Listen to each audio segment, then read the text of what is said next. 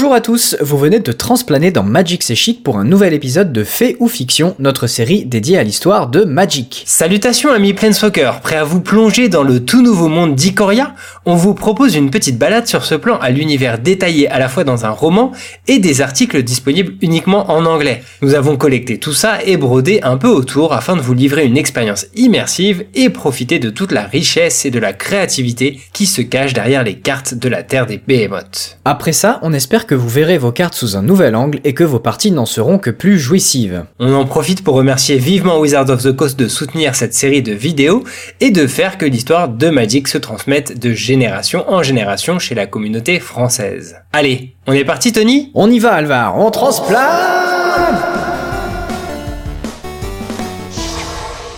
Attention à vous, cher Planeswalker, car vous venez d'arriver sur l'un des plans dont la visite est la plus périlleuse du multivers. Ici, si une gigantesque ombre vous cache soudainement la lueur du soleil, ce n'est certainement pas un nuage qui passe, mais plus probablement un immense monstre qui pourrait s'apprêter à vous écrabouiller au mieux et au pire à vous déchiqueter afin que vous lui serviez de 4 heures. Et oui, Ikoria possède indéniablement le plus gros ratio de créatures féroces et imposantes au kilomètre carré, plus que sur tout autre monde que nous avons pu visiter jusqu'ici. Aussi majestueux que dangereux, les behemoths qui parcourent ces terres seront des proies de choix si vous avez le goût de la chasse. Mais malgré vos pouvoirs de Planeswalker, vous pourriez bien finir par devenir la proie. Pour éviter ce genre de désagrément, voici les connaissances que nous avons pu accumuler jusqu'ici. Nos savoirs portent sur ces monstres mais aussi sur la faune et la géographie si étranges d'Ikoria. Et nous n'avons pas omis de côtoyer les sociétés humaines qui survivent comme elles peuvent au milieu de ces titans et qui pourraient s'avérer être de précieux alliés lors de vos aventures. Enfin, selon votre philosophie de vie et de monstres. La première chose à savoir quand vous faites vos premiers et potentiellement derniers pas sur Ikoria, c'est que les monstres sont partout, sur Terre bien entendu, mais parfois bien tapis dans l'ombre, prêts à fondre sur tout ce qui ressemble à de la chair fraîche. Les milieux aquatiques ne sont pas en reste non plus, infestés de terribles requins et peut-être même kraken, mais on n'a pas été naviguer très loin pour vérifier, je le reconnais. Et si certains hommes se sont crus totalement à l'abri dans les cieux, ce ne sont plus des endroits entièrement sûrs non plus. Bref, la menace est partout, alors faites bien attention où vous mettez les pieds tandis que nous allons explorer les 5 triomphes du plan. On observe dans ces régions géographiques une abondance de trois couleurs distinctes de mana, se répercutant largement sur la végétation et les êtres vivants qui y résident. Commençons par celle sur laquelle nous venons d'atterrir, Savaille, chargée en mana blanc, noir et rouge. Il s'agit de vastes plaines, au climat très aride. L'eau y est généralement une ressource précieuse, puisque les précipitations ne s'y manifestent chaque année qu'au compte-gouttes, si vous me passez l'expression. Parfois, toute la faune s'anime autour du passage d'une créature si gigantesque, comme seul Ikoria en connaît, qu'elle crée des phénomènes météorologiques plutôt bienvenus. Si vous parcourez trop longtemps ces prairies sèches, vous aurez sûrement la possibilité de croiser la route d'un gigantesque félin, les prédateurs les plus répandus du coin. Vous anticipez probablement leur agilité, mais sûrement pas dans une telle mesure. Ils adorent chasser les humains, donc réagissez vite, surtout que la plupart d'entre eux sont dotés de grandes ailes, décuplant leur fulgurance. Un bon conseil serait éventuellement de vous dissimuler dans les nombreuses crevasses qui fissurent la région. On y trouve du gibier qui se cache des gros chats régnant à la surface, quelques rares points d'eau venus s'y déposer, et parfois d'autres monstres en guet-apens bien sûr. Certains canyons se prolongent en tunnels formant un système de grottes dont celui d'Unundo s'étendant sur des kilomètres sous Savaille. N'y allez pas sans vous éclairer car certains passages se terminent soudainement en gouffres massifs comme les gorges de Glondo, dont à ma connaissance nul n'a pu voir le fond de ses propres yeux d'ailleurs. Comme je le disais, dans ces repères souterrains se terrent aussi des monstres, et l'une de ces grottes, au sol jonché de crânes, abrite l'un des plus redoutables, Snapdax. Présentant à la fois des attributs félins et des caractéristiques de dinosaures, il est l'un des plus féroces prédateurs à avoir jamais foulé Ikoria. C'est un véritable cauchemar incarné, redouté des humains depuis des temps immémoriaux où ils auraient désespérément tenté de s'installer sur les terres de Savaille. Mais Snapdax, ou bien ses ancêtres, on ne sait pas vraiment, ont constamment sabordé toute tentative d'établir village ou même place forte dans les environs les survivants furent contraints de joindre leurs forces pour bâtir un sanctuaire sur la plaine d'Egali, de l'autre côté du fleuve Magra, qu'ils appelèrent Dranit. Ah, Dranis, aussi appelée la cité invincible, c'est aujourd'hui la ville la plus importante d'Ikoria, comprenant des dizaines de milliers d'habitants. Sa résilience s'explique par le fait qu'elle est protégée par plusieurs anneaux. Les troisième et quatrième, les plus à l'extérieur, ne sont pas forcément les plus développés, englobant des forêts et des avant-postes disséminés. Une enceinte de 8 pieds de hauteur sépare le troisième et le deuxième anneau, celui-ci regroupant l'activité agricole, puis c'est un mur haut de 20 pieds qui sépare ce cercle du premier, regroupant structures militaires, industrielles et centres de recherche magique. À l'intérieur se trouve donc euh, la cité à proprement parler, avec en son cœur un immense cristal baptisé l'Argalite, le plus grand jamais vu sur le plan. Si depuis sa fondation Dranis n'est jamais tombé malgré euh, des attaques régulières de la part des Behemoths, c'est parce que ses habitants se sont rompus à l'art de la guerre, et ils ont éprouvé plus que quiconque leur dangereux potentiel, alimentant depuis des générations une haine farouche envers eux. Ils ont appris à s'armer de courage quand il le faut et à se forger des armes efficaces contre ces créatures gigantesques. La défense d'élite de Dranis s'appelle d'ailleurs les capes de cuivre et n'a nul égal au combat rapproché, enfin dans la catégorie poids léger. Mais l'utilisation de la magie est aussi bienvenue pour se protéger face à ces menaces extérieures hors normes. En revanche, à Dranit, on déteste une catégorie bien particulière d'humains, les breeders. Ceux-là parviennent à développer un puissant lien mystique avec certaines des bêtes d'Ikoria, appelées les Luda. Cette relation dépasse tout ce que nous avons pu voir dans le multivers. Ce n'est pas celle d'un chasseur et de son animal, ni même d'un chien et de son maître, mais bel et bien d'un lien encore plus fort que l'amitié. Leurs deux esprits se connectent et avoir un tel compagnon, pour un humain, c'est souvent un moyen de défense aussi efficace qu'une cité fortifiée. Un Eluda peut s'établir de façon immédiate, tel un coup de foudre, ou peut parfois se développer au fil du temps, passé au contact de l'autre. Quoi qu'il en soit, impossible pour un breeder de mettre les pieds à Dranit. En revanche, un autre profil de marginaux est lui largement toléré, celui des chasseurs de monstres. On peut surtout dénicher l'un des plus célèbres d'entre eux, Cheville, dans une des tavernes de la cité. Et il sera sûrement assez sous pour vous gratifier de l'une de ses célèbres imitations de cris de monstre qui fait de lui un si bon braconnier. Il représente bien cette caste, à la fois ingrate et parfois nécessaire quand il faut mettre hors d'état de nuire un monstre menaçant. On les croise néanmoins plutôt en dehors des villes, accomplissant leurs exploits avec des armes inventives ou des pièges magiques. Tuer des monstres étant un sport qu'un gagne-pain pour eux, consistant à empocher des primes ou revendre certains attributs de leurs trophées. Et pour mener une telle vie, il faut autant faire preuve de courage que de cruauté. Si Dranis était le parfait endroit pour faire plus ample connaissance avec les autochtones d'Ikoria, il nous faut néanmoins continuer notre voyage. Empruntons le Jal Korcha, ou route de la terreur, qui part à l'ouest de Dranis. Elle parcourt une partie de Savaille ponctuée de plusieurs ponts de pierre précaires surplombant de nombreuses tranchées, le long du rivage d'Atayal, l'immense surface d'eau située tout au centre des cinq triomes.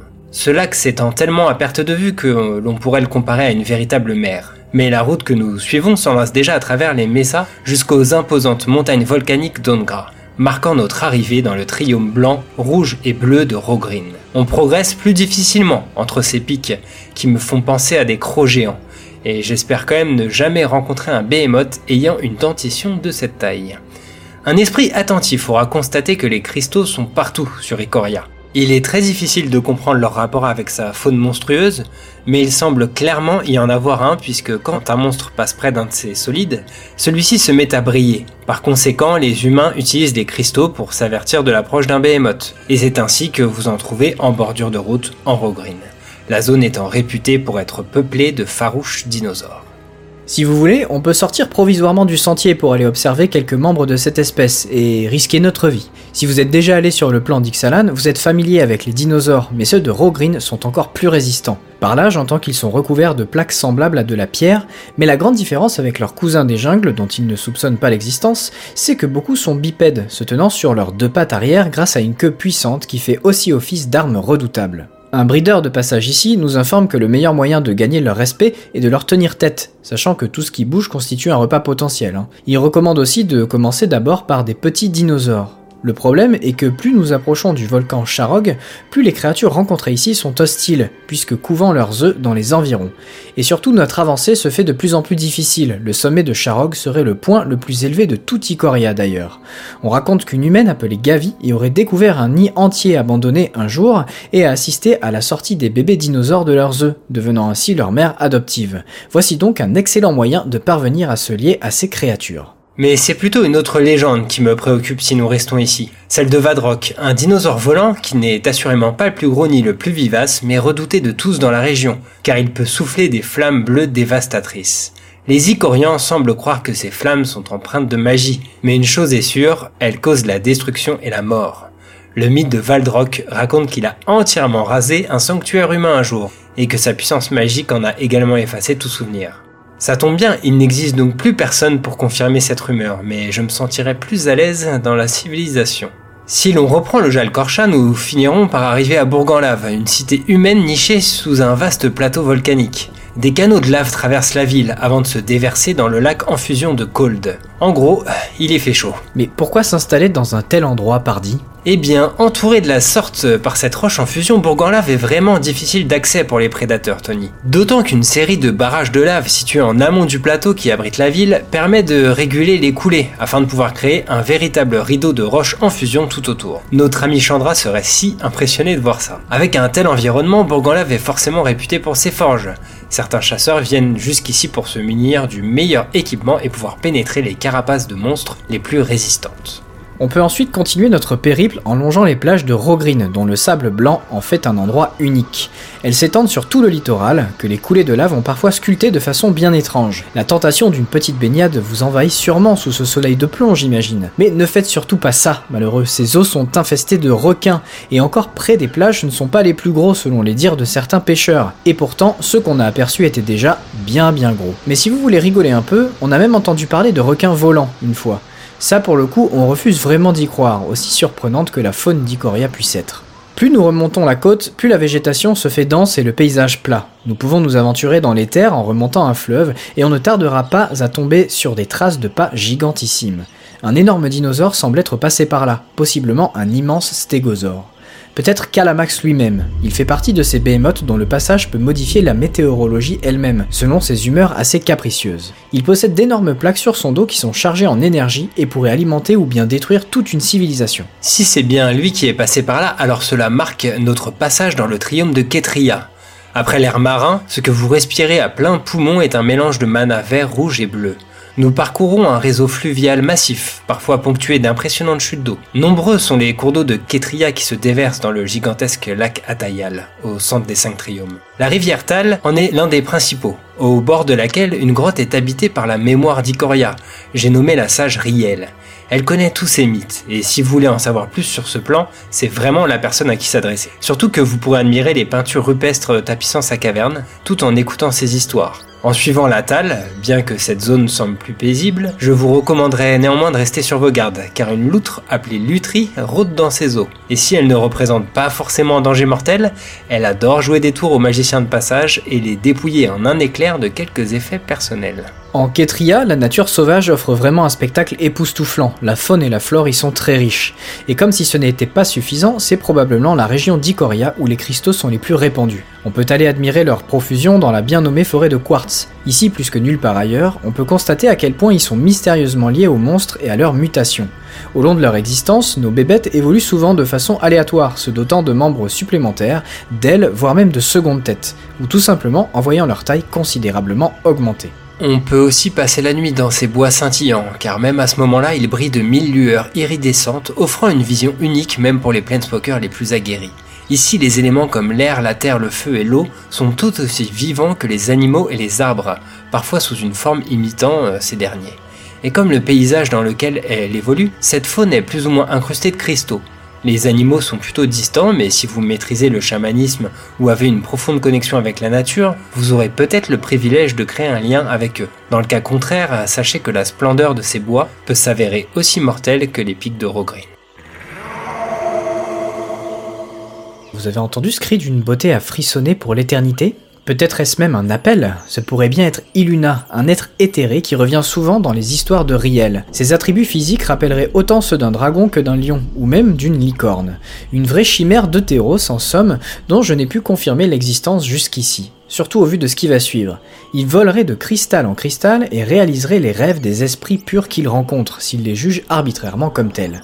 Riel raconte également une histoire dans laquelle Iluna aurait invoqué depuis ses propres rêves une créature absolument merveilleuse, si ce n'est qu'à chaque fois qu'elle relate cette légende, étrangement la bête n'est jamais la même. Alors, fait ou fiction?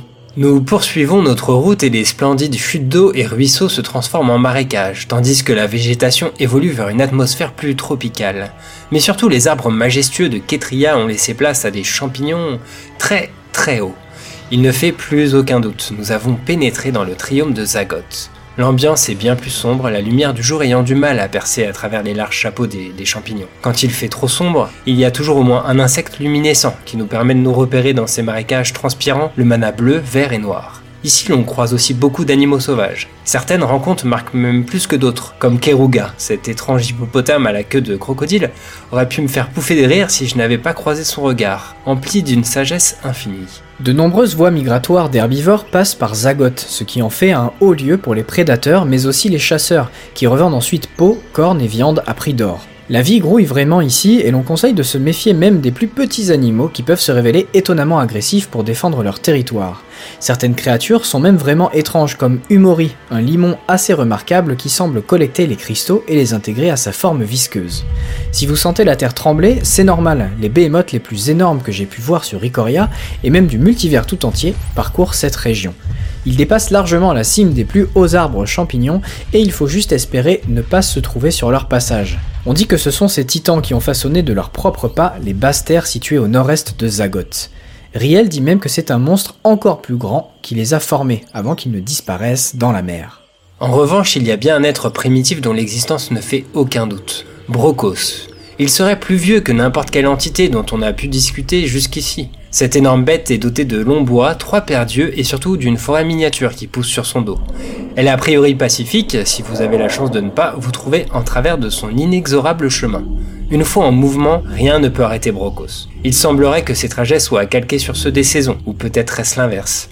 Nous avons eu la chance d'assister à son passage une fois et je ne saurais dire combien de temps cela a duré, puisque tout s'était comme figé. Ceci s'explique par le fait qu'il vivrait le temps bien différemment de nous. Quand il cligne des yeux, cela s'étend sur plusieurs minutes. Chacune de ses respirations dure des heures, et ses siestes s'étendent sur des semaines entières plongées sous la surface des marais de.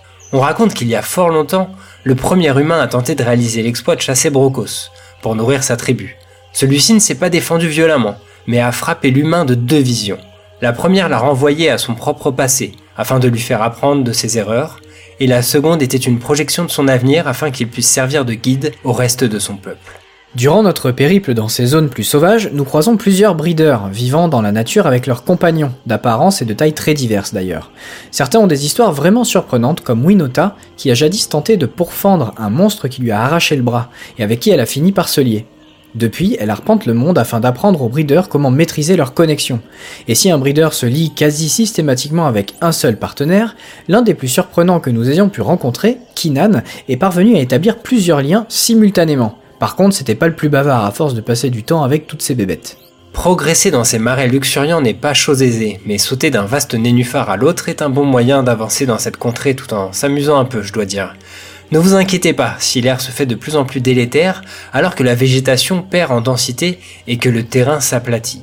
Au fur et à mesure, l'horizon se dégage également car nous mettons le pied dans des plaines marécageuses où les champignons géants ont laissé place à des arbres étranges et dispersés, se tordant sur eux-mêmes. Il y a quelque chose d'étrange qui rôde, alors que l'énergie blanche, noire et verte émane fortement de ce triome appelé Indata. En Indata, les choses sont en apparence beaucoup plus calmes, mais une fois le jour tombé, une vie nocturne s'agite et on croirait parfois rêver les yeux grands ouverts. On retrouve là aussi plusieurs êtres bioluminescents qui confèrent à la région sa magie inquiétante, car le danger rôde beaucoup par ici. Plusieurs chasseurs ont ainsi tenté de ramener comme trophée un énorme insecte tristement célèbre pour n'avoir fait ensuite qu'une bouchée d'œufs entre ses mandibules. Le mythique insecte Catril aurait d'ailleurs la capacité d'imiter partiellement d'autres êtres jadis rencontrés et ainsi duper systématiquement systématiquement les braconniers les plus ingénieux. Si les basses terres d'Indata offrent peu de refuge, surtout de jour, euh, les prédateurs redoublent d'ingéniosité et de patience, tapis dans l'ombre, guettant leur proie. On retrouve également ici de nombreux félins, des oiseaux chauves-souris, mais surtout de véritables cauchemars. Oui oui, au sens littéral du terme. Ces créatures seraient nées des peurs les plus sombres et les plus primitives de l'humanité qui a vu le jour dans ce monde rempli de monstres. Ils peuvent prendre des formes physiques bien différentes mais jamais agréables à voir pour un homme surtout quand il s'agit de la dernière chose que vous voyez. Mais certains heureux survivants jurent que les cauchemars se nourrissent avant tout de la peur elle-même. Pourtant nous avons embarqué qu'ils possédaient tous une riche dentition bien acérée pour trancher les chairs. Et ce, accompagnés de nombreuses paires d'yeux, de mon expérience pouvant aller de 0 à 10 et toujours très brillant dans l'obscurité. Si vous faites la différence entre ça et les papillons de nuit, alors vous aurez peut-être finalement vos chances dans les environs. En tout cas, j'admire vraiment le courage de certains breeders qui ont réussi à se lier à ces créatures difformes et à supporter leur vue au quotidien surtout. Chut, attendez. Vous entendez ces chuchotements? Mon Dieu, c'est Netroy, le zénith de la mort. Regardez son horrible corps de félin difforme entouré de lames des créatures dont les carcasses s'élèvent lentement de la vase, telles des parodies funestes de la vie Certaines ont été tuées par des chasseurs et se relèvent à l'appel de Netroy pour assouvir leur vengeance. En ces lieux, il est le maître du trépas. Nous aurions pu périr ici, mais levez les yeux, une énorme source de lumière descend du ciel accompagnée de cordes robustes. Une fois attachés, nous sommes tirés à bord d'une montgolfière de fortune. Et il en était moins une, c'était soit transplaner, soit être dévoré par Netroy. Et l'on raconte qu'il mange non seulement le corps de ses proies, mais aussi leur âme. Nous devons notre salut à quelques humains qui ont assisté à la scène depuis les airs. Leur véhicule volant ne fait aucun doute, ils viennent de Voxiel, une impressionnante cité flottante qui constituera notre dernière étape. En chemin, nous apercevons un gracieux serpent ailé traverser les nuages. Yorion, nous disent nos sauveurs, un monstre que beaucoup aimeraient pouvoir chasser afin de ramener l'imposante corne d'or qui trône sur son museau et qui aurait, selon la légende, des vertus magiques. On leur souhaite bonne chance car je n'ai jamais vu un être naviguer si majestueusement dans les cieux avant de faire disparaître en un éclair le dernier morceau de son corps longiforme dans un nuage. Avant d'atteindre notre destination, faisons hommage à l'ancien sanctuaire fortifié d'Orne, en Indata. Cette ville a dressé diverses créatures luminescentes des environs pour apporter aux hommes la lumière qui servirait à éloigner les cauchemars la nuit tombée. Mais un soir, celles-ci ont complètement déserté Horn et les monstres ont fondu depuis l'obscurité sur cette civilisation. Les survivants ont fabriqué des ballons à air chaud rudimentaires à partir du peu qu'il leur restait, pour s'éloigner définitivement de ces terres d'effroi et des créatures qui ont dévoré ou trahi leurs ancêtres. Nous sommes d'ailleurs arrivés à Voxiel, qui n'est pas une cité volante à proprement parler, mais un amas d'aéronefs plus ou moins élaborés, portés par des ballons. Leurs charpentes sont constituées d'eau creux de ptérodactyles et de bois léger, et ces vaisseaux peuvent s'attacher ou se détacher à l'envie. Car le secret de la survie de Voxiel, c'est sa mobilité. Si cette forteresse flotte généralement à distance respectable de la plupart des monstres, elle est capable en cas d'attaque d'éparpiller les véhicules qui la composent pour mieux se rassembler ultérieurement. Et elle est toujours en mouvement afin de ne pas s'éterniser dans d'éventuels chemins migratoires de monstres volants. Mieux vaut parfois les éviter plutôt que de les confronter.